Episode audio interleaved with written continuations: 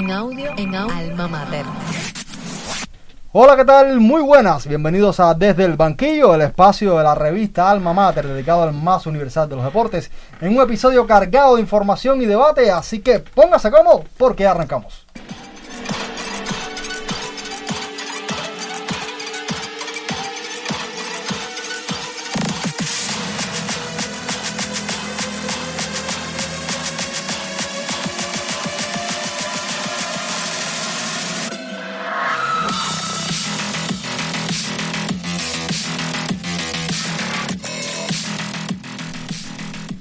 Nosotros continuamos acá desde los estudios de Nexos Radio para seguir analizando todo lo que nos ha dejado la última jornada de la UEFA Champions League.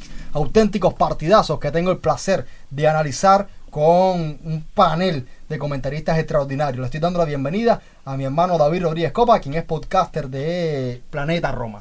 Hola Harold, un saludo para ti, un saludo para Mauro, un saludo para maestro Luján, un saludo para para Bori, que estaba feliz por allá con su balsa. Y nada, encantado de estar una vez más por acá para conversar un poquito de esto que nos gusta tanto, que es el fútbol. Tengo el placer también de compartir opiniones con mi hermano Mauro, el bético, que acaba de, de pasar de fase de la, de la Europa League. Pasar a borde del infarto. ¿eh? eh, nada, un placer como siempre estar acá, cosa que ya es habitual. Eh, tengo que agradecerte por ello y hablar de fútbol, una jornada buenísima en Europa, tanto en Champions como en Europa League, sobre todo en Champions, que, que dejó partidos que a diferencia de la jornada anterior, todos están muy abiertos y hay que esperar a la vuelta para ver qué pasa. Claro que sí, ya lo decía David, tenemos por acá un invitado súper especial que no, no, necesita presentación, el profe Carlos Hernández Luján, a quien le agradecemos que haya tenido eh, el gesto de venir acá a nuestro podcast y compartir opiniones con nosotros. Bueno, pues muchísimas gracias a ustedes por la invitación. Siempre es bueno hablar un poquito de fútbol y también retroalimentarse, ¿no? ¿Qué piensan los demás seguidores del mundo del fútbol, de la Champions, de la Europa League? Bueno, aquí vamos a hablar de Champions hoy. De Champions sobre y yo espero que me puedan decir los ocho clasificados de la Champions, ya que dice que eso es bola viva. Bueno, pues vamos a ver si, vamos, vamos, vamos a ver si de verdad van a decir los ocho clasificados de la Champions. Y vamos a apuntarlo. Es más, te propongo, vamos a apuntarlo. Vamos a apuntarlo, vamos a Me apuntarlo. gusta, me gusta. También tengo, por supuesto, no puede faltar a Boris Luis Leiva, quien es periodista de la revista de la casa, Alma Mater. Un saludo para ti, mi hermano. Sí, ahora recuperando la voz luego del en este postpartido especial del Barça Napoli que estuvimos llevando en conjunto desde Nexos, también nuestra plataforma y por supuesto un gusto regresar para hablar de la competición de clubes más importante. Y yo también feliz, lo tengo que decir, como mismo está Mauro, porque mi Barça pasó a la siguiente ronda. Yo sé que no es pertinente ahora, pero los partidos de esta semana estuvieron más que interesantes, así que yo creo que vamos a exactamente a romper con una buena dinámica en este espacio. Bueno, les propongo comenzar ya con el primer partido eh, que pudimos disputar, que, que pudimos ver, mejor dicho, que fue el Lille-Chelsea. Un Lille que viene de ser campeón de Francia, pero en un contexto totalmente diferente, donde se le va al entrenador, donde pierde figuras eh, y queda, yo no voy a decir que todo, pero casi todo, para no ser absoluto, de lo que es, de lo que fue esa identidad que le permitió liderar la liga francesa. Del otro lado, un Chelsea que si bien tampoco está en su mejor momento, le sobró eh, por mucho para eh, llevarse este partido, Mauro. Sí, totalmente. Un Chelsea que partía como amplio favorito, un Lille que es verdad que el año pasado dio la sorpresa, que este año eh, pudo conservar, sobre todo en el mercado de invierno, a sus principales figuras, pero un Lille que estaba diezmado y que su temporada no ha sido ni la sombra de lo que fue la temporada pasada. Es verdad que con el cambio de técnico ha mejorado muchísimo, pero oye, eh, es difícil. No siempre David puede vencer a, a Goliat. Yo creo que, que lo- la nota negativa de este Chelsea Boris es el resultado, un 2 a 0 que pudo haber sido mucho más. Sí, el Chelsea realmente creo que en la dinámica ganadora que ha instaurado en la Premier, en las jornadas más recientes, tenía que haber conseguido un resultado quizás un poco más contundente. Pero, ¿qué está pasando? Si lo vemos desde la táctica, que es donde a ti y a mí siempre nos gusta caer, vemos que Ziyech ha sido la pieza que tiene que readaptarse, su zurda está siendo bastante prodigiosa y yo creo que el hecho de no haber ido con Marruecos a la Copa de África le permite esa opción de entregar aún más energía sobre el terreno y cuando lo vemos por la derecha como extremo, yo creo que es donde mejor lo puede utilizar Thomas Tuchel. Me parece que a veces cuando lo lanza al centro está pecando demasiado de la calidad del jugador. No creo que sea este su posicionamiento más correcto. Y también me deja de ver a veces el mismo Lukaku, que está teniendo un rendimiento relativamente inestable. Es un jugador de calidad más que probada, pero me parece que es lo principal si lo vemos desde el ataque. Me sorprende también el mismo Marcos Alonso, que ha sido de las mejores cartas que está teniendo el Chelsea en estos duelos más recientes. Y coincido contigo en que el resultado tenía que haber sido más contundente. De este Lille quedan muy pocos retazos de lo que fue aquel campeón de la Ligue 1 la temporada pasada por solo un punto. Así que yo creo que, que tiene que ser distinta esta dinámica. Tuchel tiene que buscar otras maneras de concretar más ocasiones de gol y me parece que este partido era el ideal para eso. No creo que tenga que esperar a fases siguientes de la Champions, aunque recordarles que en la ocasión anterior cuando se alzan con el título fue precisamente de esta manera. Resultados donde dominaban todos los partidos, relativamente pocos goles, pero era más por el hecho de tener el balón y producir las ocasiones claves y entonces partían el, el choque al medio y por ende se alzaban con las victorias. Sabiéndose un equipo muy compacto, este Lille que creo que lee bien el partido en el sentido de que sacrifica un delantero y mete un centro un centrocampista más. Entiendo que para hacerse más compacto, para enturbiarle el juego al Chelsea, pero es que al final el, el segundo gol viene por el mismo centro en una jugada de Engolo Conte David. Es que es muy difícil, o sea, trataron de contrarrestar un poco esos juegos, hacer que el juego del Chelsea no fuera tan fluido, tratar de contrarrestar todos los ataques que podrían llegarle por todas las líneas, pero es difícil competirle al Chelsea, o sea, yo creo que, que hay un problema importante en el Chelsea, lo comentaba Boris, que es el tema del gol, y lo comentaba Tuchel también incluso antes y después del partido con el tema Romelu Lukaku que se ha venido comentando muchísimo en los últimos días. Eh, Romelu no está a gusto en, el equipo, no se siente bien, eh, no encajado en el sistema de juego. Tuchel lo decía a Sky Sport. Eh, comentando de que ya no sabe qué más vas a hacer para introducir en la dinámica del juego y que se sienta bien Lukaku. Yo creo que si tu delantero y tu mejor fichaje, tu fichaje más caro no está funcionando, tienes un grave problema. O sea, porque al final dejas ir a Tammy Abraham, que no había contado para él. Eh, tienes un problema con Timo Werner, que sabemos todos que eh, le está costando muchísimo hacer goles. Tenemos a, a que como decía Boris, ha sido, yo creo que la motivación importante de no estar en la Copa África, e incluso uno de los partidos que estaba jugando en Premier, anotó mientras su equipo Marruecos estaba en la competición, le, fue una motivación extra y pudo eh, ponerle un poco más de interés a, los últimos tiempos con los partidos con el Chelsea, pero no hay mucho más. O sea, de, cara a puerta y de para convertir goles, el Chelsea le cuesta, entonces tiene que buscar otras alternativas y esto es lo que hace el, el, el Lille, sabe que tiene que que, contrarrestar esto, que al final es muy difícil porque como lo decíamos, fueron jugadores importantes, se fue Mike Mañán, que había sido uno de los puntales del equipo eh, campeón de la, de la, de la liga, eh, y se van a ir más, o sea, Sven Bowman está cantado que va a salir, Jonathan David va a salir, eh, y se van a quedar con, con poco nada, un equipo que, que, vive de esto, ¿no? de, construir y reconstruirse, reconstruirse, perdón. Pero yo, yo creo que no había partido. Al final, desde la táctica, Tuchel sabía lo que iba a hacer y, tampoco se esforzaron. Es un equipo que viene de, una competición de, de venir a la competición del Mundial de Clubes y, yo creo que quizás el resultado parece corto por lo que puede dar el Chelsea, por el potencial, pero no me parece un mal resultado teniendo todavía otro partido por delante y que ahora el valor doble de los goles no, no existe.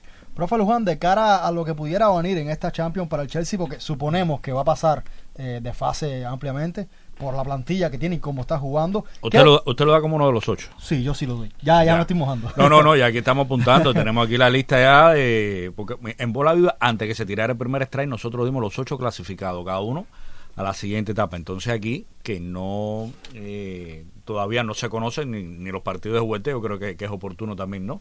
Hacer este ejercicio. Yo creo que sí, que el Chelsea, para mí el Chelsea no debe tener problemas eh, para pasar en, siguiente ronda. De hecho, yo creo que siempre, para mí, siempre, a pesar de tener una campaña irregular dentro de, la Premier, altas y bajas, eh, con muy pocas opciones ahora mismo a la, primera posición, que parece que se cierra otra vez entre Liverpool y Manchester City, van a quedar ellos dos. Eh, a la distancia me parece que no va a haber cambios en este sentido pero yo siempre lo vi como favorito. Tiene un, excelente equipo, una excelente plantilla. Los grandes equipos también tienen altas y bajas. Ahora mismo puedes estar viendo el Bayern de Múnich, que ha atravesado tres partidos eh, catastróficos. ¿Y, por qué catastrófico? Porque pierden con el Bochum, sacan un empate con el Salzburgo, que realmente no estaba en los planes de nadie, por poco la noticia de, de la Champions, una derrota en el minuto 90.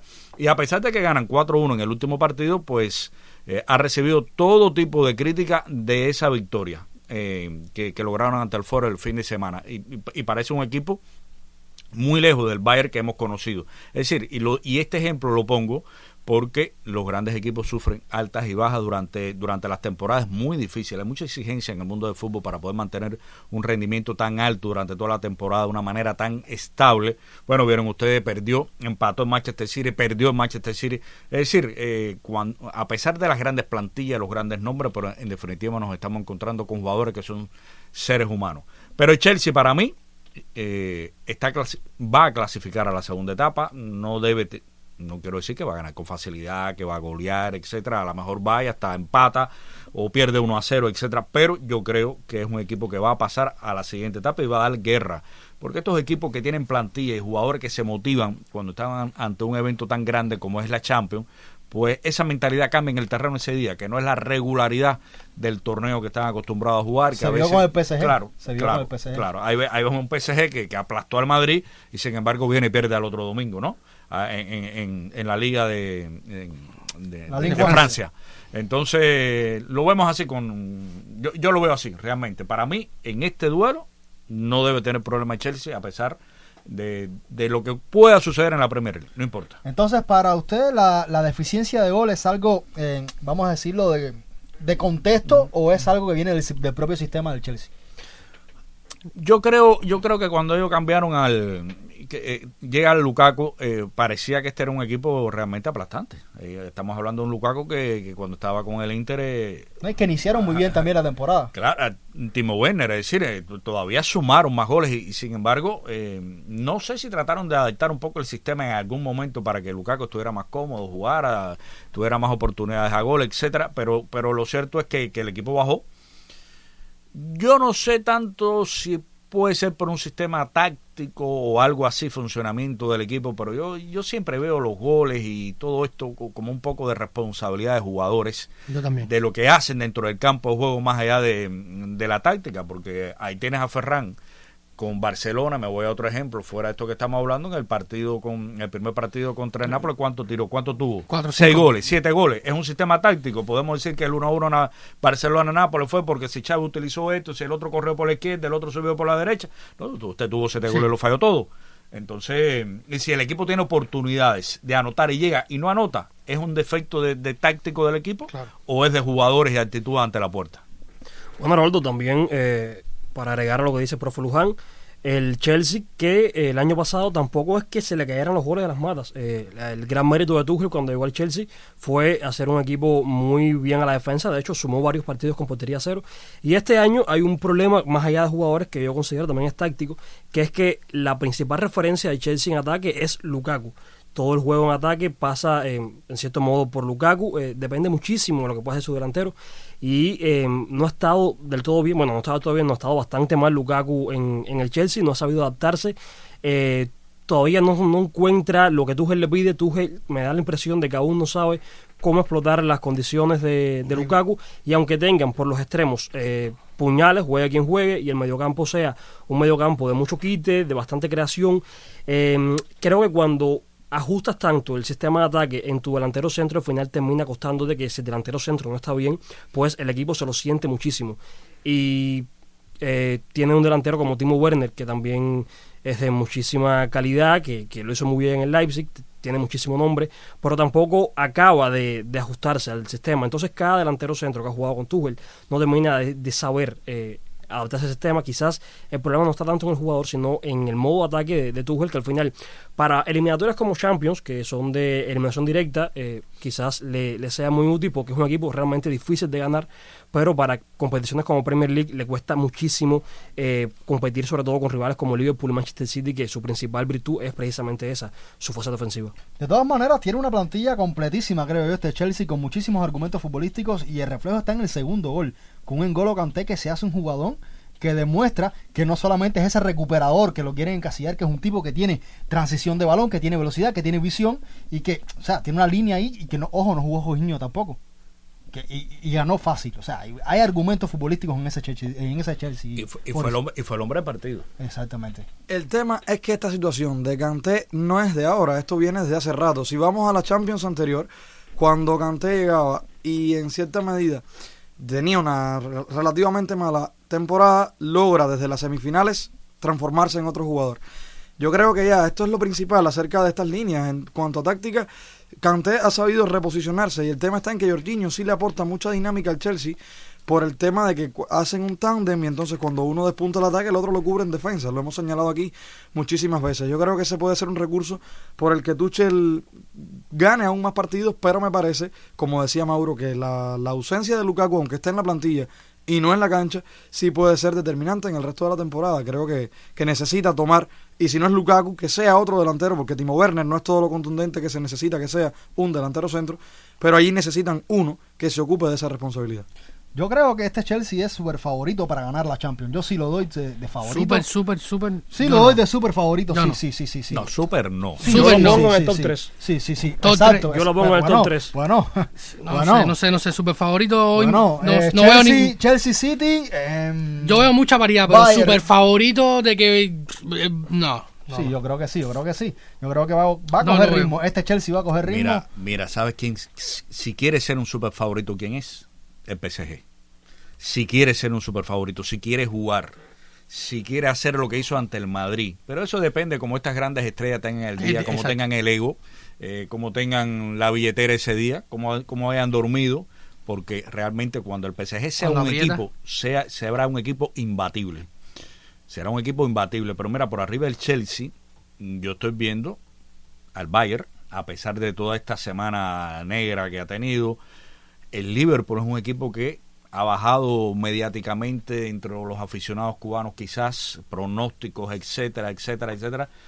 Pero yo creo que es un equipo con un entrenador, No, está jugando muy bien. un entrenador que la tiene tan clara siempre de lo que de lo que tiene que hacer con su nuevo fichaje, con, con Luis García, etcétera, que no se puede olvidar nunca nadie del Liverpool en la competencia que esté ahora mismo. Y en Manchester City, eh, chico, no sé qué decirte. A pesar de Guardiola, de los millones que se gasta todos los años, que es uno de los equipos que más invierte en el mundo, eh, temporada tras temporada, pero cuando llega en, eh, la Champions, en Manchester City, eh, pasa algo ahí. Pasa algo ahí que, No que no, que no acaba de concretar. Lo hablábamos Eh, el podcast pasado. No sé. Es la, es la gran deuda de, del Porque, Manchester por- City. por- de porque la final del año pasado no era Chelsea, no era Chelsea favorito. A mi entender no era Chelsea favorito. Para mí seguía siendo el Manchester City a pesar de todo lo que venía haciendo el, el, el Chelsea. Y entonces pasa algo, siempre pasa algo. Pasa algo, le toca un equipo difícil, pero, pero también con una plantilla y con un entrenador que es para usted decirle, no, usted está, usted está entre los dos finalistas. Sí, no, no, Sí. no. No, y ahora mismo realmente el City está jugando a un nivel muy alto también. O sea, creo que, yo pero, creo que pero PSG y Manchester City siempre dejan esa deuda, esa deuda, esa zona gris, ese, Por eso es que ese yo no doy signo de PSG. interrogación. por eso es que yo no doy el PSG porque no me no me termina de llenar en los Es momentos es que- Porque importantes. ya veo que votaste aquí por el Madrid. ¿a ¿Qué cosa más grande? ¿Qué cosa más No, grande? claro, pero claro. Los colores tiran mucho. No. no va a estar en Madrid. No, yo, sí- colores no, que yo- tiene- en Madrid. yo voté por el Madrid porque cuando, cuando me llegó el papel a mí veo que nadie votó por el Madrid. No, Tampoco, yo, no, yo, sí- no, yo tengo lo mismo, los mismos que, que pusiste. Yo sí creo, a ver, yo sí creo que el Madrid faltándole un partido en casa, pero bueno, eh, todo puede ser. Si hablamos de Champions y no hablamos de Madrid, eso... Para mí depende de cómo llegue Benzema. al Y como llegue el. PSG también, es lo que decía el profe, a lo mejor el, ma- el, el PSG vuelve a amanecer en su día y va a aplastar al que se le ponga enfrente. O sea, tienen un ataque que es, es extraordinario. O sea, Pero- Kylian Mbappé, Messi, el Nada otro... que el ver en ese caso, David, perdona que te interrumpa, Sí. contra el partido del Nantes, yo lo, lo estuve viendo, fue el del, No hay del pasado motivación. domingo. Es lo que hablaba, 3 a 1. claro, es lo Era que hablaba. Messi y Neymar por un lado, el resto del equipo por Es que no, no- es que no les motiva una Sí, liga que una liga que si aprietan un poco se la, la Ahí ganan. está la cuestión. No, una liga que perdieron y tienen una ventaja de 13 puntos. O sea, ahí ya todo está, hay, que tener está una, dicho. hay que tener una mentalidad muy fuerte y en esto sale el Bayern, que todos los años gana aplastantemente la liga. Este año quizás ha tenido un poco más de dificultades, el cambio de técnico, alguna que otra pieza, pero la mentalidad del Bayern en, en, en la Bundesliga es descomunalmente impresionante. O sea, Pero- y, y cosa que no tienen en este caso, a- a- le falta un poco al PSG todavía. Pero yo creo que no ha sido problema de cambio de entrenador, porque Nagelman es, es excelente y lo estaba haciendo excelente. Parece que están existiendo algún tipo de, de diferencias internas del equipo con la dirección deportiva Sí, la y con el entrenador. Me, me parece que está pasando por ahí no tanto como entrenador o plantilla, ¿no? Que a lo mejor tiene las, mejor- las mejores relaciones. No sé por qué una cosa tiene que influir con la otra, porque la plantilla tiene que dedicarse a jugar y olvidarse de la diferencia que puede haber Sí, claro. de, uno de uno con otro, ¿no? Pero bueno, este mundo es muy complejo, ¿no? Y, Sí. todo- y- y tiene su, su y el influencia Bayern este es punto de vista. Nosotros que aquí cuando hablamos del Bayern siempre nos detenemos a hablar de, ¿Cómo de la Bayern en alemán. Ah, no. está, estudiando, está estudiando alemán por las noches. sale, No, no, no, eso, eso no, eso bien.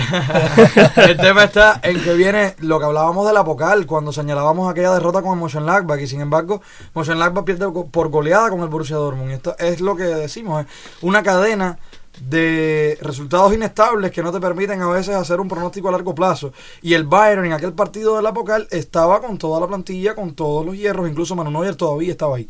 Y ahora Sven Ulreich está tratando de ser como siempre lo fuese, segundo portero desde el año 2018 para acá, si la memoria no me falla, pero no creo que sea tampoco la pieza que tenga eh, ese, ese juego de portero libero que le gusta mucho a Nagelsmann, que le gusta mucho a cualquier entrenador que llega al Bayern precisamente porque te lo otorga a Neuer, no lo tiene Sven Ulreich, y de por sí Zule no tiene la mejor de sus temporadas y aún peor está Upamecano que a pesar de haber ya tenido un pasado común con el técnico Nagelsmann no acaba de, de acoplarse a este sistema y me pregunto Haroldo asumiendo un poco tu rol ¿qué podrá pasar después cuando se va Zule al Borussia Dortmund al final de la campaña? ¿quién se quedaría en ese lugar?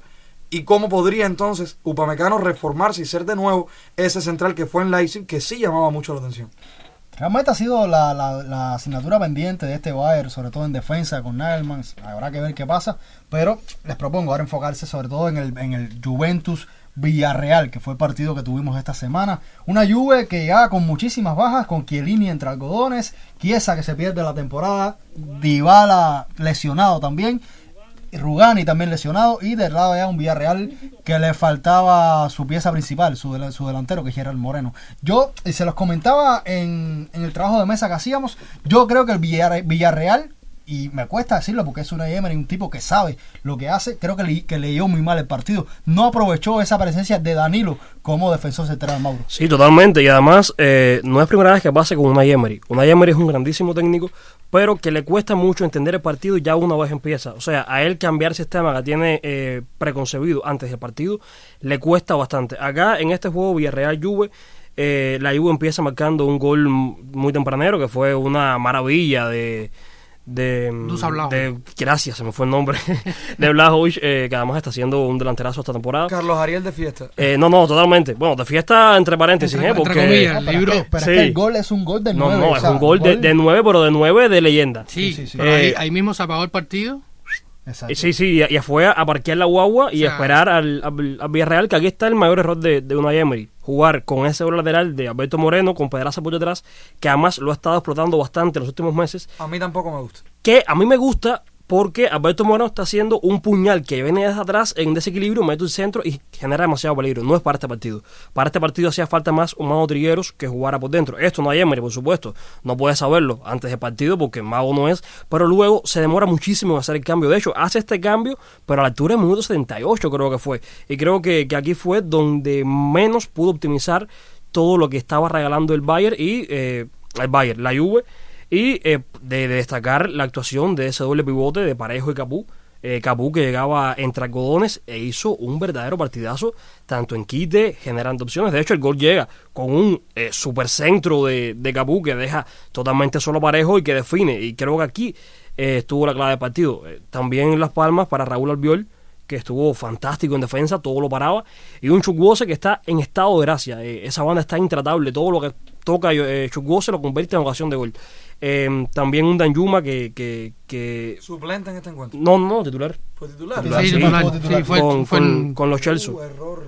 Con los Chelsea. Eh, entonces. un Danjuma muy irregular, que está siendo irregular en toda la temporada, y un Los Chelsea que se ha adaptado al, al Villarreal en cuestiones de segundos. Porque está jugando donde tiene que jugar. Donde tiene que del delantero. Exactamente, está jugando donde lo ponía que, que se tiene en sus mejores tiempos en el, en el Betis. Eh, y está haciendo eh, realmente una conexión entre el mediocampo y la, y la delantera que cuando llegue ya era Moreno, ojo, porque este Villarreal puede dar muchas cosas Para mí buenas. fue el mejor del partido de los Celsius. Sí, sí, sí. Para mí fueron Capullo y Dani Parejo. Una, una Juventus que sin Dybala carbura un ritmo diferente y que, y lo comentabas también, lo comentábamos David, eh, Jugó descaradamente a la contra, no tenía otro recurso que jugar descaradamente a la contra. Alegre ha apostado eh, a, esto toda la temporada y ahora con estas bajas aún más. Incluso después del partido pierde a, Weston McKenney probablemente por todo lo que lo que queda de temporada, fractura del segundo y tercer en, metatarsiano de, de, una de sus pies, así que va a estar fuera Weston McKinney, una baja más para Alegri. Y muy significante. Y sí, Weston McKinney para mí había estado siendo uno de los mejores del partido de la Juventus hasta que salió. Eh, el estadounidense tiene, hizo muy gran partido en el medio del campo, lo que no hizo Rabiot, por ejemplo, que me sigue costando ver a Rabiot con ese sueldo que tiene en la plantilla de la Juventus. Eh, pero no es el más criticado por la prensa de fútbol italiano. Sí, sí, sí.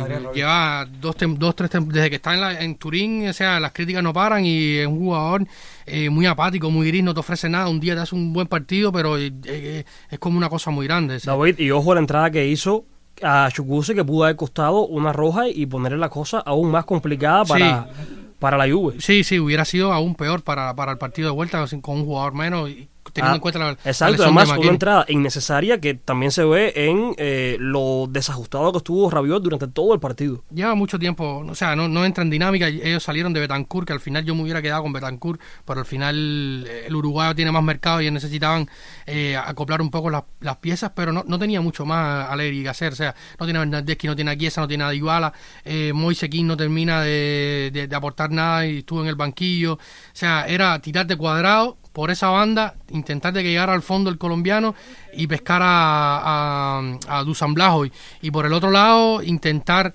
que Morata hiciera algo, que lo intentó, luchó, pero era, era, eran aislados y, y luego salir de la defensa que no, no, no, no, no, tenían cómo, o sea, y cuando falta Dybala, que es el hombre que hace el enlace entre el medio del campo y el ataque, que el hombre, se parte, o sea, se parte completamente, no tienes a Locatelli y a Rabiot, que no son esos jugadores que tienen ese pase largo, que, que hacían como hacían en el tiempo de, de, Pirlo, de Vidal o de Pogba, de esta Juve, que levantaban la cabeza, te metían un pase de 30 metros y te desmancaban al ataque, no lo tiene, o sea, eh, muy pocas armas eh, tiene esta Juventus para hacer frente a, a lo que se le viene. Yo creo que de lo mejor de esta Juventus, Boris, fue Cuadrado, lo decía David. A mí pasan los entrenadores por esta Juve y Cuadrado sigue jugando de titular y sigue aportando al equipo. Cuadrado que ha sabido readaptarse, porque si sabemos, buscamos el origen, muchas veces era interior por la derecha, ahora lateral, a veces interior lateral, en dependencia de lo que quiere, de lo que necesita más bien circunstancialmente el equipo. Y de hecho, estaba leyendo hace poco, ¿no? Cuando estábamos viendo lo de la fecha FIFA, llegó esta salvedad, el tema de que Colombia tenía todos los papeles para quedarse fuera del Mundial. Y yo decía, es que realmente que, que un jugador como Cuadrado tan entregado no asista al, al Mundial de Qatar me, me sonaba un poco injusto por esto que tú mencionas, por el tema de que pasan los años y este hombre sigue rindiendo, es completamente entregado, incluso dentro de la parafernalia que rodea al fútbol, recuerdo cuando llegó Cristiano como sede de su dorsal 7, que ya lo había consolidado hacía años, que como tal esto es un tema que no es para que influya ni mucho menos en su calidad de juego, pero que en cierta medida te habla también de la capacidad que tiene de acoplarse y de entender cuál es su rol en todos los sentidos dentro del equipo porque sabemos que el fútbol, como todos los deportes en sí, más allá de la parte fisionómica, también depende de, mucha capacidad mental. Y este muchacho sabe siempre adaptarse, entiende también Alegri que es de las mejores posibilidades que tiene. Si pones a Danilo de un tercer central, necesitas a Cuadrado por esa banda derecha para que te despunte y para que sea el jugador de desequilibrio. Creo que también la ausencia de Dybala, tú lo señalabas al comienzo de, de este apartado, Juve Villarreal, la ausencia de, de marca también a la Juventus. Dybala que desde que sufrió la COVID-19 y se ha recuperado no ha sido el mismo jugador, incluso el rendimiento un poco más lento, no corre tanto como antes porque la resistencia también parece ser menor. Yo no soy médico, pero les digo que, que lo noto y cuando veo el mismo cuadrado con tanto despunte, creo que sí que, que es de las piezas fundamentales y que pudiese ser, pudiese ser una buena, un buen trío, iba a decir dupla, pero creo que es mejor trío el tema de tener en cancha a Cuadrado, a Zakaria y a Blajovic y rescatar también a Morata, que siempre se le critica en estos últimos partidos, incluido el derby con Torino en la Serie A, estos partidos Morata ha sabido regresar hasta el centro del campo, tomar el balón, esos nueve pivots que tanto nos, nos gusta señalar, porque ya cada día hay menos, y vemos que Morata entiende este nuevo perfil por supuesto, Blajovic corre el doble, sacaría también. Y me parece que una de las virtudes de la Juve puede ser precisamente esto, aprovechar que Morata tiene más capacidades. Profe, teniendo en cuenta que estamos hablando de una eliminatoria totalmente abierta y que se elimina el llamado gol de visitante, eh, ¿por dónde pudieran pasar las claves de cara al próximo partido entre Juventus y Villarreal? La Juve ha sido un equipo muy irregular esta temporada. Eh, yo creo que, a ver, no sé si recuerdan desde la salida de Cristiano Ronaldo este equipo como que, a pesar de que Cristiano quizás no fue el Cristiano que todos esperaban dentro de la Juve, que, se, que, era la historia de Cristiano en el Madrid, que alguien esperó que podía repetir en, en la Juve, eh, este equipo como que se de pronto sufrió un show, yo, yo creo, un shock, yo creo que que fue bajando y fue bajando y tuvo un comienzo catastrófico dentro de la Serie A. De hecho, todavía eh, eh, está bastante complicado de que pueda aspirar a la primera posición, pero bueno, al menos está en posiciones de Champions. Yo creo que jugando en casa, eh, y aunque sea un partido complicado y apretado, mm, eh, para mí la Juve sale, sale con los mejores votos de, de, de, clasificación. Tiene un buen técnico, tiene una buena plantilla, no sé cuántos jugadores podrá o no recuperar para ese partido. Y yo creo que su nuevo fichaje, eh, Blajovic, eh, le va a dar otro aire a este equipo. Un hombre joven, inspirador, eh, fuerte, con, con hambre, con, con, con otra mentalidad. Yo creo que puede alar al equipo. Lo puede alar y lo puede llevar a, a buenos momentos no voy a hablar de que va a ser campeón de la Champions, ni mucho menos, ni de la Serie A, pero puede lograr dentro del campo la transformación, la reacción, el despertar de lo que puede ser esta Juve, lo que tiene esta Juve para hacer dentro de un partido de, de fútbol con la plantilla que tiene. Yo realmente, o sea, y lo hemos hablado otras veces acá en el podcast, yo creo que, y eso que usted decía, había una desconexión, creo yo, desde el punto de vista de planificación deportiva de la Juve. Eh, eso, eso, es un, eso, es un, problema que hemos conversado las otras veces que estamos que he estado aquí, lo he conversado sobre, sobre eso, ¿no? Yo creo que eh, más allá de, de, de, todo el fichaje de, de, Cristiano... Y traer a Pirlo también. O sea, es que ya no tenían... Cristiano mueve todas las piezas a lo que era una estructura muy bien consolidada. En, esa, en esas ansias de querer buscar eh, con, con, desesperación las Champions. Sabemos que la Juventus es uno... Eh, Ariel me, me, me va a corregir creo que es el, el, si no es el primero, es el segundo equipo que más partidos de Champions, de más finales de Champions ha perdido. O sea, de los que ha llegado. Sí, sé que sí. sí eh, no, no te lo digo para ofender, ¿no? Pero bueno. Eh, y, y, esa ansia de buscar la, la, orejona los llevó a tirar de Cristiano, los llevó a, a, a cambiar todo, a apostar por Sarri, querer cambiar un, un, un sistema de juego extremadamente consolidado en la Juventus que al final no dio no dio resultado. Se va Sarri viene Pirlo vuelve Allegri que no tiene nada que ver uno con el otro tampoco. Y, y, en, y en el medio de todo esto se va Cristiano Ronaldo como decía el profe que al final no era el Cristiano de la Madrid por, por los años por la edad pero la contundencia que le daba ese Cristiano Ronaldo al Madrid la perdieron. O sea Morata es un jugador que sí para estar acompañado por alguien como Dybala, sí, Dybala vive lesionado. Luego traje a Moise King, eh, no, no es ya, el muchacho ha perdido mucho. Eh, y ahora con Dusan Blajovic pueden recuperar esa, eso, que es la pegada, que es el gol.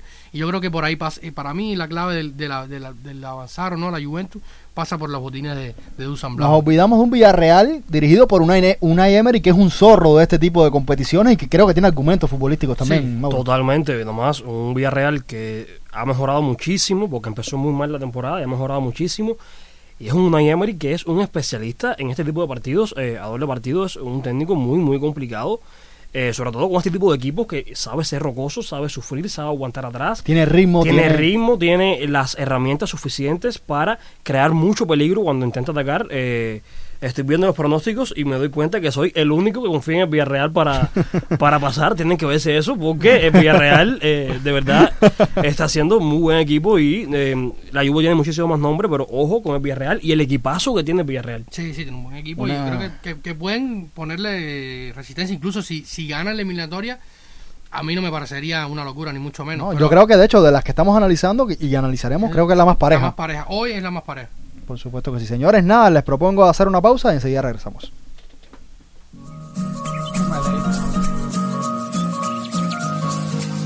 Desde el banquillo, un clic de entrada al universo fútbol.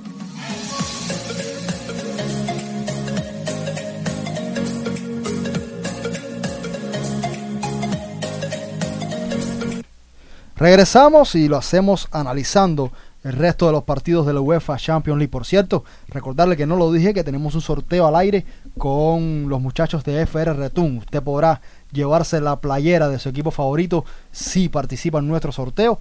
Le dejaré eh, lo que tiene que hacer para entrar en la descripción del podcast, estará también en Alma Mater, en las redes sociales, así que nada, búscalo y participe porque realmente es una oportunidad grande de llevarse la playera de su equipo favorito. Regresamos al fútbol, a lo que nos compete, el partido atlético de Madrid, Manchester United. Regresaba Cristiano Ronaldo al Wanda Metropolitano y creo que en este partido hay dos lecturas, una en los primeros 45 minutos y otra en la segunda parte, no sé cómo lo veas tú, Boris. Haroldo, yo te iba a decir, incluso dijiste la frase que me gustó, pero no diría yo hasta el 45, sino hasta el 60, y del 60 al 90, otra historia. Y pasa por lo que estábamos hablando en el trabajo de mesa, sobre todo que Mauro era el que más me daba la razón, en el tema de que Cristiano Ronaldo, sí, regresa al Wanda, Cristiano Ronaldo, sí, Mr. Champions, que de hecho, si hoy el United, como decía David antes de empezar este podcast, si hoy el United está en esta fase eliminatoria, es gracias a que Cristiano Ronaldo salvó de los seis partidos, salvó cinco Cristiano Ronaldo. En la fase de grupo son seis, por eso el dato. Y el tema de que en este encuentro, cuando observábamos, me gustó muchísimo el papel de Sime Barsálico. Fue un jugador que precisamente se encargó de Cristiano en la mayoría de ocasiones que tuvo el portugués. Y no ocasiones de gol, porque tuvo muy pocas hasta el segundo tiempo. Pero sí, cuando Cristiano se readaptaba por la banda izquierda, él buscaba el posicionamiento de aquellos años brillantes, tanto con el United como con el Madrid, pero mucho más joven, que era cuando él tomaba esa posición de extremo izquierdo y gracias a su velocidad lograba entonces internarse al área. En el partido de ayer, teniendo en cuenta el momento en el que grabamos, era bastante interesante ver cómo Cristiano buscaba la manera de aportar aún más. Marcus Rashford completamente perdido, Marcus Rashford en este ataque. Hace, rato. Sí, sí, sí, sí, pero bueno, en este partido también siguió la línea. Exacto, David, siguió la línea Marcus Rashford.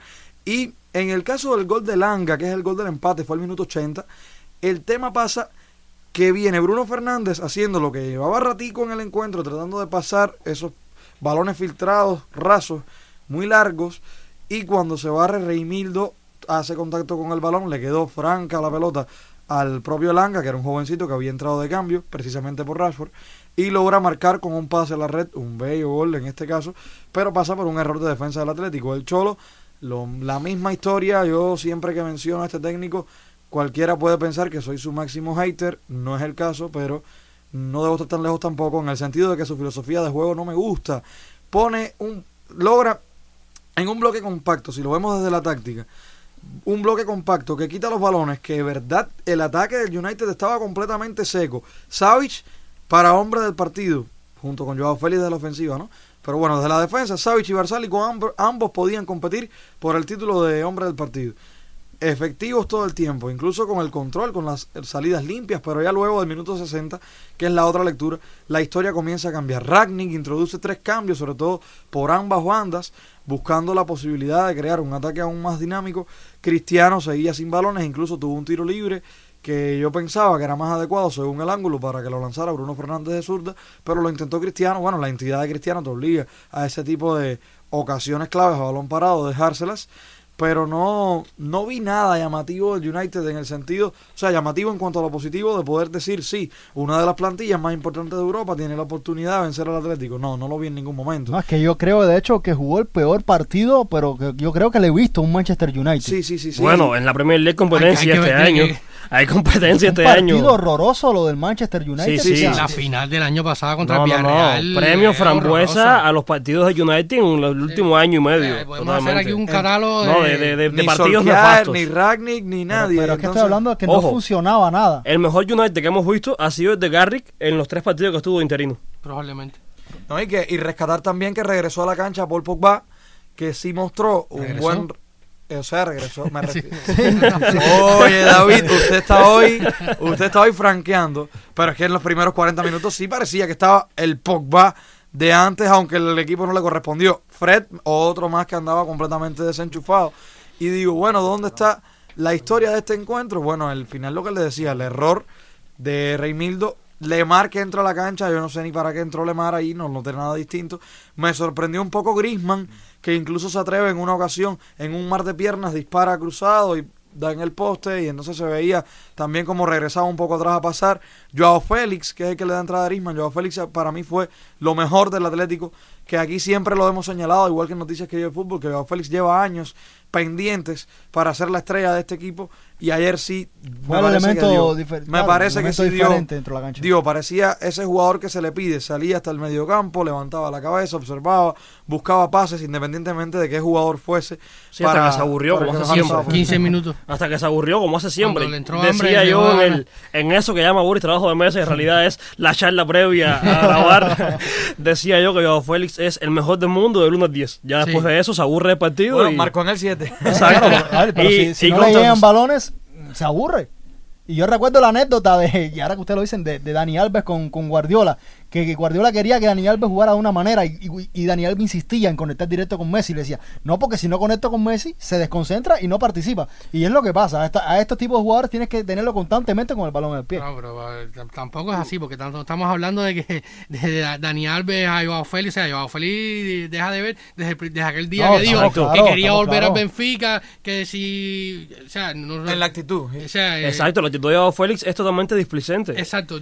Vamos, que el juego del Atlético de Madrid no es más alegre, sí. Que, que es rácano, sí. Que es poco propositivo, sí. Pero la actitud, hombre, de salir a correr, de, o sea, el partido con Dombiá es descomunal de, de, de- del Como Ángel al- Correa también. Exacto. O sea, y tú ves la actitud de, de- de Angelito Correa, que ha sido banco, que le han fichado 24 mil delanteros, 32 mil extremos, y va al banco y vuelve a ser... Líder goleador de ese equipo, Angelito Exactamente. Correa. Y no para de correr, que es lo que Joao Félix Si no juega hace. cuatro minutos, los juega bien. Lo Exacto. juega bien. No, es la no. actitud de Ángel Correa. El año pasado, yo me acuerdo, hace dos veranos, estuvo cerca del Milan y decía, ¿cómo, es- cómo el Cholo se va a deshacer de, de, de Ángel Correa? O sea, y, y tú lo ves, la actitud, la gana. Lo, y, y ese es el tipo de jugador que necesita el Cholo. Que para mí lo que más ha perdido el Cholo y ha perdido eh, eh, eh, el Atlético de Madrid es esa... eh, ese gen del cholismo del equipo batallador, presionador, eh, agobiante por 90 minutos, más allá de que jugara lindo, feo, eh, eh, resolutivo o no. O sea, ha perdido esto. Yo creo que también pasa un poco porque yo siempre lo pensé, de que, de que iba a ser difícil de que el Cholo volviera a encontrar 10, 15 jugadores como los de los primeros 4 o 5 años. Es que yo creo que esta es la mejor plantilla que tiene el Cholo. Sí, pero, teoría.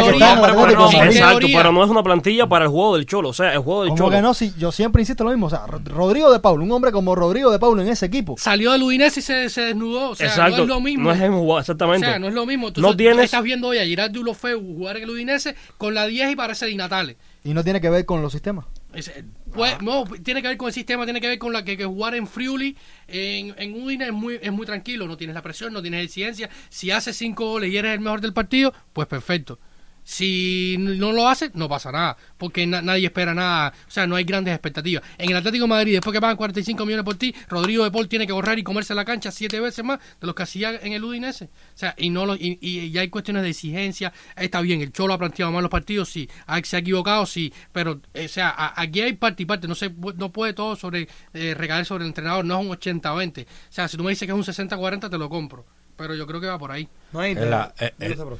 es la última temporada de Cholo. Sí, sin Sí. duda. Sin duda, Ah, sin ah, duda. Yo ah, creo que no, yo creo llevo que días, no. llevo Yo días tampoco. pensando. Si yo, creo que fuera, no. si También yo lo fuera pienso. Atlético de Madrid, yo lo despediría ya este No, año. no, al Cholo no lo va a despedir nadie. El Cholo se va a ir No, cuando a ver, él no, quiera. Tiene que irse cuando él quiera, pero Cuando tiene que irse allá. cua- Cuando te digo despedir, no es por la puerta de atrás en términos negativos, sino porque a mí me parece que el proyecto Cholo Atlético de Madrid terminó. Yo creo que él se ha quedado sin ideas un poco. Sí, Ya, ya dudas, para mí dudas. terminó. Para, ese es un equipo que necesita ya de otro revulsivo, de otro técnico, de otras ideas y no tanto de otros jugadores. Con lo que tiene, yo creo que es Exacto, suficiente sí, para aspirar a, a discutir una liga en Es España. que nosotros lo, discutimos acá a inicio de temporada. O sea, hombre por hombre, pues me parecía la mejor plantilla de Para la Liga la mejor Española. plantilla de España. No, Es probable, pero, pero el problema es lo que quiere el Cholo y lo que pueden darle sus jugadores. O sea, el Cholo quiere un Juanfran, el Cholo quiere un Raúl García, el Cholo quiere... Un Felipe Luis que no te suba mucho y te defienda. Exacto, quiere jugadores entregados y, y- y que crean en sus ideas al 300%. Hoy estos jugadores a mí, salvo eh, el Chema, Angelito, eh, Coque. Coque. un poco. no sé, dos o tres, Savage, Barsálico, que al final de todo es un jugador súper extraño, se mete seis meses lesionado y después sale cinco días y parece el mejor lateral derecho del mundo. Como ayer, el caso de ayer. Exactamente. Pero yo creo que es una cuestión de que comprarle el discurso al, a- al Cholo y que estos jugadores no todo, o sea, eh, pasa un poco como como Mourinho, o sea, que son jugadores de otro tipo de, de, de- de entrega, de, de carácter, de cosas que no le están dando estos jugadores, porque hoy el fútbol va cambiando, los jugadores quieren otra cosa, quieren menos exigencia, que los, los sobrelleven más, no sé. Pero a mí me parece que, que, que, este- que- que Pero se le ha acabado el discurso. Ahí es donde aparece la magia del entrenador. ¿Qué es lo que tengo? Claro. ¿Qué, qué podía hacer de acuerdo a mis ideas y mi, y- y mi gusto o lo que sea? ¿Y qué es lo que tengo? ¿Qué quieren ellos? ¿Y qué puedo hacer? Exactamente. Hay, hay totalmente un error, hay una fractura de si yo tengo, a ver, yo tengo estos jugadores y ellos quieren esto, pero yo quiero y yo insisto en que tienen que hacer esto. Si no te está dando resultados y usted no cambia eso, Tienes usted, que cambiar. usted, Tú tienes usted que mismo se evolucionar. está Claro. ahorcando. Ah, Usted Estamos hablando del ahorcando. entrenador más pa- mejor pagado de Europa. Estamos ¿verdad? de acuerdo, estamos de acuerdo. Yo, yo no Tú te- tienes que ser coherente con eso yo, también. yo en eso no, no, eso no, fíjate que no te pongo en duda de que, de que se haya equivocado el Cholo. El problema es que él quiere una cosa, está empecinado en, esa- en, en eso que quiere, su, que eso es su objetivo. El club y la directiva están a muerte con él porque lo sacó del fango. O sea, la grandeza que hoy tiene el Atlético de Madrid se la debe en Nadie gran discute, medida a- al. Cholo Simeone y ellos, ellos- él le dice, oye, voy contra esa pared hasta que me rompa eh, la cabeza y va a seguir. O sea, apoyan al Cholo eh, a muerte y por eso no hay un cambio. Y él es un hombre que se ha empecinado. También ha perdido eh, piezas clave en, la, en, en su staff de trabajo. eh, Griezmann más nunca ha sido lo mismo. Exacto. No estuvo mal ayer, ¿eh? No, no. es lo que les dije, claro, por eso volvió a rescatar en un... Pero yo creo que, que, su- que el tema del Cholo es ese, que no está teniendo las piezas que él quiere para hacer su juego, ya que luego no evoluciona y tal, en eso estamos de acuerdo. Yo siempre creo que el, que el técnico con lo que tiene tiene que adaptarse a eso y de ahí en, en adelante sacar lo mejor posible. Lo que pasa es que con esas, pier- esas piezas puede hacer un gran juego. No, puede hacer lo que le dé la gana. Puede hacer un gran juego. Cholo puede Entonces hacer sí pasa por él y su responsabilidad Claro. de que no salga un gran juego. Porque Claro. talento tiene, Sí, sí, hombres claro. tiene, capacidad tiene. Hasta veteranos, a Luis Suárez lo tuvo calentando todo el segundo no, tiempo y no lo No, puso. pero bueno, golazo Luis Suárez fue, no, Luis Suárez la temporada de Luis Suárez fue la pasada, que lo rescató. O sea, y él y, y está en el Le ga- le documental ganó ese le que ganó la liga porque No. 21 goles y cuando regresó de la y lesión está para y está en el documental ese que le hizo, que le hizo Netflix y, y- y decía Luis Suárez, si al Cholo tú lo dejas hablar, te vende lo que quiera. O sea, tú te crees lo que el Cholo te diga. O sea, entonces tampoco es falta de comunicación. Yo creo que es falta de idea futbolística y, fa- y- y que Yo creo que hay un poco de el todo. hombre O sea, se o sea, hay- estanca, hay se mucho- estancó y no. Hay, mucho- muchos aspectos. Después de 10 O sea, años, eh, y más en el fútbol moderno, que un técnico de 5 años ya es un técnico que lleva muchísimo el proyecto, es muy complicado mantener la idea, poder seguir vendiéndola, hacer lo mismo de siempre.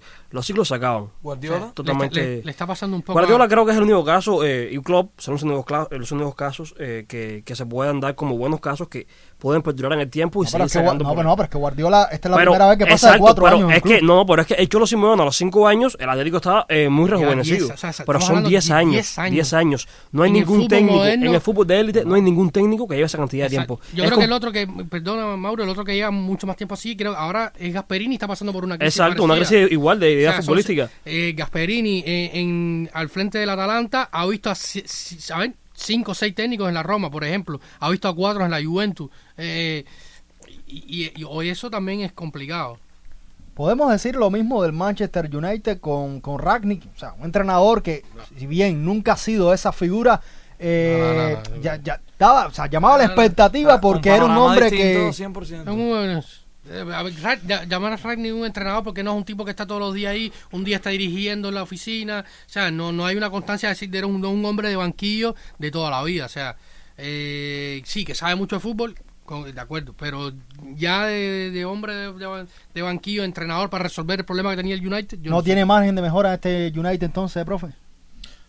Bueno, eh, yo creo que, que en su caso es para terminar la temporada. Yo pensé que iban a llamar y iban a contratar a alguien, ¿no? Que el interino iba, iba a pasar por un, por un pequeño tiempo, quizás la mala temporada que tenía el Manchester United, etcétera, etcétera. Ya como que corrieron las cortinas, bueno, vamos a terminar y vamos a ver cómo terminamos. y Ragnick después- quedará como director deportivo. Sí, sí, lo- No, lo no que está, quería. no está claro etcétera. todavía. Pero Sí, está en contrato. En el contrato dice asesor en la faceta eh, deportiva, pero no está claro todavía qué cargo sería. Sí, va- seguro va a ocupar el cargo que usaba Segura- el Woodward, que se exacto, fue. Seguramente sería director deportivo, pero eh, mm, hay que esperar a final de temporada para saber. Pero yo creo, y vuelvo a lo que hablé hace un rato, que, que los jugadores que tiene este equipo, si quieren jugar fútbol, más allá de un técnico, se tiran arriba del equipo en el terreno y avanzan.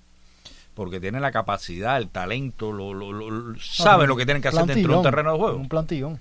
etcétera. Claro, por supuesto. Esto, mira, se siente más la mano de un técnico cuando tú tienes un equipo novato, jugadores en formación, eh, que, que hay que guiarlos, hay que decir, pero cuando usted tiene esta, esta plantilla que ha rodado por todo el mundo, que, todo, que ha pasado por todos los técnicos, que saben todo lo que tienen que hacer, que han estado en todas las en todas las grandes competiciones de Europa, ¿cuánto más un director técnico va a llegar y va a aportar a esta plantilla? Que no sea la, y vuelvo a pasar por lo mismo, por la responsabilidad de los jugadores que se tiren, que se mueran en el terreno y digan, eh, recuerda que este equipo estuvo hasta fracturado internamente, de divergencias entre jugadores, técnicos, bueno, ha pasado de todo. Y eso se ha quedado, yo creo que eso se ha quedado y el mismo Cristiano no ha podido, yo creo que unir todo lo necesario a la plantilla. El propio Cristiano, a ver, ¿quién dirige a Cristiano? Eh, ¿Quién le va a decir a Cristiano lo que hay que hacer dentro de un campo de juego? Eso, dame la pelota y voy. Y metí el gol y se acabó el partido de fútbol. Entonces, es un Cristiano también más desgastado, a lo mejor no tan motivado con este equipo, a No, lo mejor que- no que- encontró lo que él pensaba en este equipo Pero en si el determinado United momento. está donde está es gracias a, a Ronaldo. Pero, pero, eh, pero tampoco es ese, eh, eh, el cristiano que hemos, que hemos, que conocemos, ¿no? Que, que, que se puede tirar arriba un equipo y te, te mete un doblete en la Champions y, y ya está clasificado United, todo el mundo juega para él, etcétera. Eh, pero, pero sí tiene una plantilla y tiene un equipo que son jugadores que si quieren jugar, eh, olvídate el técnico que esté sentado ahí, juegan entre ellos, resuelvan los problemas y, y terminen gol. Porque lo importante es la plantilla que tú tengas para jugar. Usted puede tener al técnico que tenga ahí, que si usted no tiene una buena plantilla, no puede esperar grandes resultados. Yo, yo el Eh, los discurso- jugadores determinan. Sí, sí, sí. Yo el discu- no, no, yo el discurso se lo compro en parte, pero es que se- hay que, que ver el partido de ayer. O sea, jugadores como Barán, como Maguire, que son que no son novatos ni mucho menos, se veían perdidos. O sea, no- entonces no, me, no, no, no te compro que, que juegan solo. No, no, no. Hay que, hay que A darle unas Cristiano no le- directrices. no le dieron balones nunca. hay que Cristiano. darle una directrices, hay que, hay que, mira, muévete por acá, dale esto. Pero perdido porque no hay equipo, porque no hay motivación, porque a lo mejor ni les interesa lo que están haciendo en el campo de juego, porque están jugando al fútbol. Un PSG, que- que- a ver, volvemos al mismo caso. eh, a ver, ¿Tiene alguna justificación que el PSG haya, haya perdido el domingo? Contra el Nantes. Entonces, eh, viene siendo lo mismo de lo mismo, eh, por, por 20 cosas. Un equipo motivado, un equipo con, con- contento, entusiasta, con, con un líder que se sienta dentro del campo, es muy diferente. Yo salvo las distancias porque en, en entidad pudiese ser diferencia y no lo digo porque Mauro esté aquí, pero es lo que me ha sorprendido de España en este caso, eh, ya le digo, en otro contexto, el mismo caso del Betis. Gracias. El mismo caso del Betis, en serio, cómo el Betis ha sabido reinventarse de una temporada a la otra y hoy descansa en puestos europeos, pero cómodo. Entonces le digo, es un caso sencillo. El United tiene nombre por nombre para conquistar a Europa desde el principio, como lo dijimos en este espacio, estaba más que favorito en todas las competiciones que, que iban a participar. Y realmente la cancha te demuestra todo lo contrario. Entonces la culpa es de Surquier, la culpa es de Ragnick, pero al final son 11 que están ahí parados y el mismo Sancho que vino para tres puntitos suspensivos. ¿Dónde está Sancho ayer en la cancha? Tomó tres balones, los tres los perdió, ya, se perdió. Cristiano Ronaldo lo mismo, esperaba de nueve pivot, que no lo ha sido nunca, no tenía por qué serlo ayer, ni siquiera en la Juve jugaba en este estilo.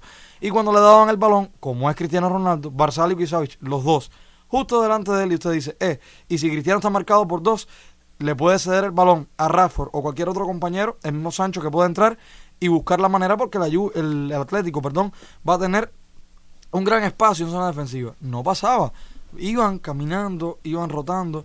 Jan Oblak no tuvo que exigirse demasiado. Al final, porque el partido y el fútbol son así, termina en cuanto a estadísticas, disparos, ocasiones de gol, el United con una de más que, que el Atlético. Pero hasta el momento del gol de Langa, el, Atlet- el United no tenía un disparo dentro de los tres palos. ¿Qué significa esto? 80 minutos con ese plantillón sin disparar ni amenazar a lo mismo. Jan Oblak. Yo, con todo lo que ustedes dicen, yo sigo viendo más preocupante ese partido para, para el Atlético de Madrid que para, que para el United. Porque está Cristiano. No, no, por lo que se ha visto. O sea, United es eso. Pero el Atlético de Madrid. Es que, es que son, como dice, eh, o sea, una, una, aquí puede pasar cualquier cosa, o sea, No, estamos hablando de, que, Aquí- que- de- de- eh, exacto, una- Aquí gana el que menos peor juegue. el que menos, exacto, Es lo que le digo, una guerra entre peores, entre los O sea, peores. El último no. partidazo de esta jornada, que por lo menos para mí era muy atractivo, era el Ajax Benfica.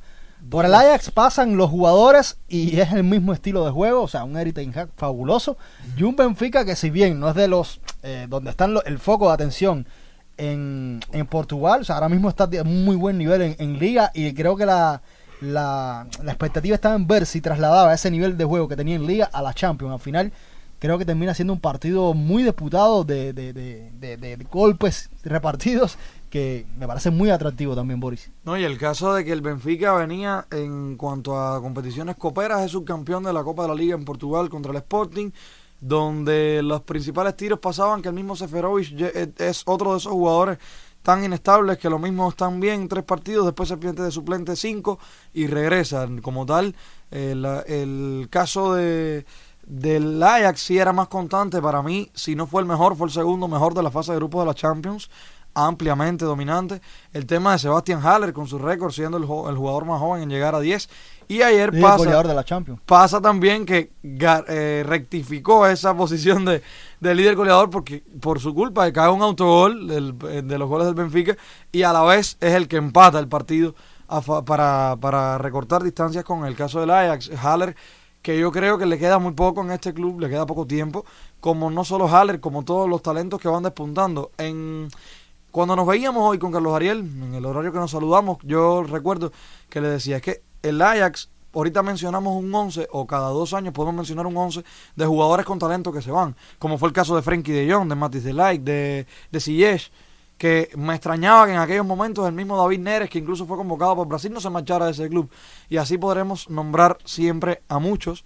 Y el caso de Ten Hag, ya tú lo decías, yo creo que ha sido, eh, está también para un club de, un, de una entidad mayor.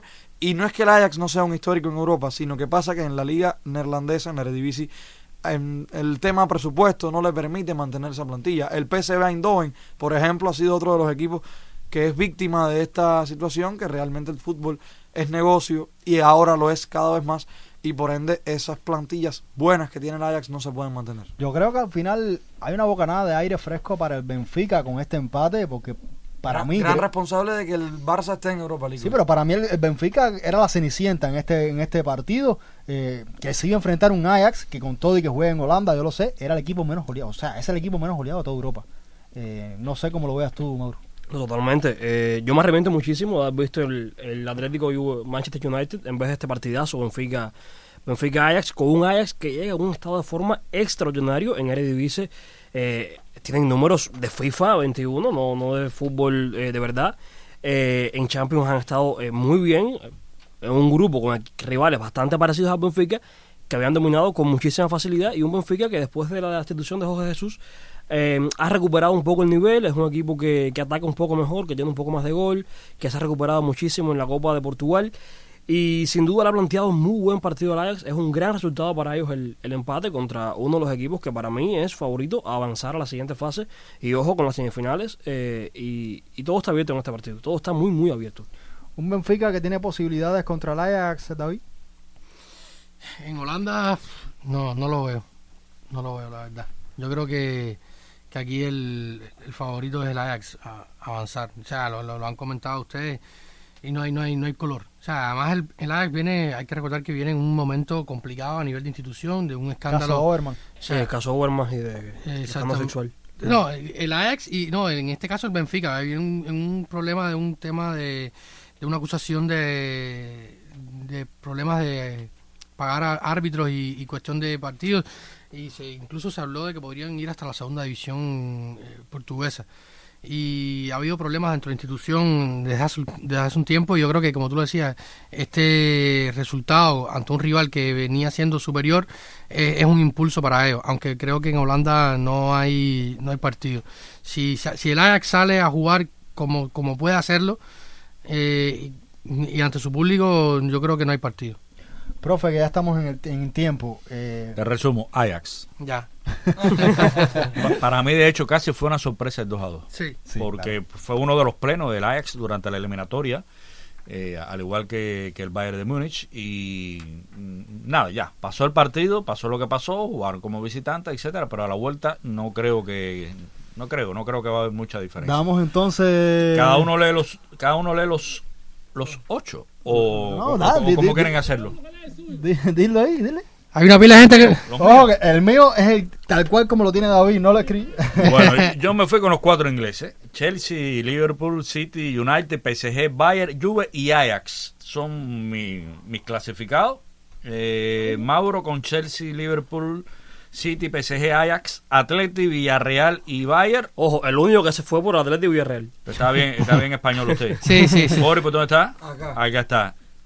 Dilo ahí. Andaba entonces. ¿Escribiste en alemán? Sí, estaba estudiando, estaba estudiando. Yo me voy con Chelsea, Liverpool, Manchester City, Paris Saint Germain, Bayern Múnich, Ajax, Juve y Manchester United. Le voy a dar un votito de confianza a Cristiano Pásame Ronaldo. para acá, David, queda David. David. que- David Haroldo. Me copió. David, ¿dónde estás David? Ah, acá. Madrid, tenemos que darle obligado. Sí, yo sí creo que tiene un poco. Obligado. No, no, tiene mucha, tiene la baja Casemiro y tal, pero yo le doy un voto de confianza al campeón de campeones. el Bayern, Haroldo, que Bayern lo diga siempre Boris. Bayern. Bayern. Bayern, Juve, Chelsea, Liverpool, City, United. United. Cristiano Sí, Ronaldo, pero sí, si ¿no? usted va al Madrid. Bueno. sí, sí, sí. Bueno, Mr. Cha- bueno. Mr. Champion en, en Old Trafford, no, igual. Bueno, yo saqué un, un denominador común. Hay Ahora nadie da Barça. eh, cinco equipos, cinco equipos que, que es común a todos, que es Chelsea, Liverpool, City, Ajax y Bayern. La Juve 3-1 contra el Villarreal, el PSG 3-1 contra el Madrid y el United 3-1 contra el Villarreal. Son las votaciones que no fueron unánimes, pero casi, casi, porque como ven, es 3-1, ¿no? Así que vamos a ver qué ¿Y el pasa. Barça no está ahí? Ya. Ahí Cierra ya, cierra ya, que se acabó esto, que ahora no. La Supercopa de Europa, Barcelona contra Bayern de Múnich. Mientras Ay, ay, haya ay, un Betis en. Europa League, Ojo, ojo que ganó y yo lo, lo decíamos en la transmisión del partido. Chacho, o sea, disfruta, ganó el Napoli, ya puede pasar cualquier cosa con el Barça en Europa League. No, y realmente. Pasar cualquier. No, o sea, Sí, sí, o sea, sí, o sea, sí, o sea, sí. el que vio, Ey, el que vio sí. este, o sea, el que vio esta eliminatoria, el Napoli, por favor, no se presentó. Pero era rocoso, era un partido Ey, rocoso, faltan- había que. No, no, había no, que ganar. Era. Koulibaly No, con 10 amigos. No, no, estoy de acuerdo, no estoy de acuerdo. O sea, Había que ganar Insigne está allá con la, con el, La, con la cabeza en la Toronto. pregunta es, ¿qué equipo de los que quedan en la eliminatoria puede derrotar al Barcelona? cualquiera. El Betis, claro. Cualquiera. El Betis es el No, no, primero no, que no, le puede ganar. en esta Cualquiera. fase, en los octavos no A va mí, a me, cualquiera. a- a- a mí me parece que se están apoyando en una historia pasada del Barcelona reciente y que no es el hoy por hoy de un equipo que ha crecido y que le han llegado nuevos fichajes que han conformado un Ahí, nuevo ahí. un nuevo equipo. Nadie habla de Mubeyán, por ejemplo, Sí. y es un excelente jugador, un excelente goleador que puede cambiar ese equipo. Es más, ¿quieres que te diga una cosa? Y que no está ni el top. Atreves, atreves. Barcelona-Madrid, victoria para el Barcelona el 20 de marzo. Ay, ay, ay. Lo el vamos, traer, lo vamos a traer, lo vamos a traer y vamos a analizar el clásico. lo vamos a traer y vamos a analizar el Contra clásico. Orea, Bumellán, Dani Alves, Ferran Son, son Torres, descartes, son etcétera. descartes, son No, pero hay equipazos en Oh, esta. Hay Claro, equipazos en esta otro Europa League. Pero bueno, si, si tienes en cuenta lo que había, lo mejora. No, claro, no. No, no, pero- Ese Barça no podía jugar peor. Está- eh, Ojo con esta Europa League, dos- que es. fue 2-1 y aparentemente había una tremenda diferencia en ese momento de Madrid-Barcelona. Esta es probablemente la Europa League. Era para un 5-0 y fue un 2-1. Y después que pasó en, en la Copa de Rey fue? No, en la Supercopa de España, ¿no? Sí, Se eh, jugaron eh, en... Sí, sí. Eh, en eh, eh, casi casi que se puede decir que el Barcelona le pasó por arriba al Madrid el en, ese, Barça lleva, en ese lleva partido. casi casi ganando la Madrid. Sí, sí, no, no. Diría, No, diría Xavi. no, No, no, no, no, no, no. Una cosa es un resultado y una cosa es lo que tú estás mirando arriba del campo de juego. Hasta ahora el Madrid había sido claro ante el Barcelona. Un Barcelona que no tiene nada de lo que tiene ahora en esa Supercopa. En esa Supercopa de Europa puso a temblar en Madrid. No, yo lo digo en broma. O sea, el Barça está muy bien, está jugando muy bien. ¿A ti te gustó ver al Barça hoy gustó, contra el Napoli? sí, sí, y no. Frenkie de Jong te ¿a quién- encantó. ¿A quién no le gustó si el Napoli No, se pero ahí sigue habiendo un grave problema en este Barça, más allá de los goles. No siempre se meten cuatro goles, pero la Claro, fragilidad, la fragilidad defensiva de este equipo es Desconexiones eh, puras. Total, total, total, No, total y absoluta. Y lo preocupante es Ter Stegen, o sea... No, Ter Stegen en una forma bajísima. es otro que no se presenta y, y hoy hace un penal tonto sobre Chimen, eh, en fin. Yo creo que tampoco podemos- yo, yo creo que no que el que este eliminatoria contra el Napoli no puede ser un medidor para Europa. ¿Que, que hay mejoría? Estamos de acuerdo. Se ha visto mejoría, Aubameyang, Traoré y tal, pero no por, yo no lo usaría como medidor de cara a- al futuro inmediato. Pero mucho más contundente el Barça. Veremos qué pasa con este Barcelona. Señores, nada, creo hay, que una, hay una pregunta. ¿Ha crecido el Barcelona? Sí, sí, Sí, sí, sí, claro, sin claro, discusión, claro, sin discusión. Eso tampoco era muy difícil. Exacto, es que el. Barça venía a jugar- peor no podía jugar. O sea, el este Barça peor no podía jugar. Entonces tiene, tiene otro técnico, tiene otros jugadores, tiene otro sistema, tiene un grupo de cosas que pueden hacer una diferencia. Y yo no veo mucho, si el Barcelona juega lo que puede jugar con lo que tiene, con lo que tiene, no hay muchos equipos que en la Europa Libre le van a ganar. Y cuando el Barça mejora, Ario- Haroldo Repásame los rivales que quedan en Ojo, no, Europa pero League. ojo, ojo. Repásame los, los rivales que eh, quedan en Europa League. oh, ¿no? son, 10 son Sevilla, 15. ¿no? Queda Sevilla, queda Betis. No, Sevilla, de queda, este queda Leipzig. Eso es Liga Española, hay que hay que, que ver los que Atalanta. quedan. hay que ver Atalanta. hay un- Luego están Ah, Eh, sí, luego sí. están los que ya Los que quedan, están sembrados. los que están sembrados, que son West Ham United, eh, está el Sparta Moscú, Son equipos rocosos. eh, no me acuerdo de los demás equipos, pero ojo que hay buenos buenos Sí, equipos. sí, sí, sí, hay que ver qué pasa con este Barcelona. Señores, creo que por hoy podemos ir cerrando ya. Agradecerles sobre todo al profe Luján y a David, que no los tenemos mucho por acá. Ojalá que se repita. No porque no quiera. ojalá que se repita. por lo menos el clásico del 20 de marzo tienes que venir. Eh, sí. Póngase en compromiso. y por supuesto, ustedes quienes nos escuchan. Será hasta la próxima. Chao, chao.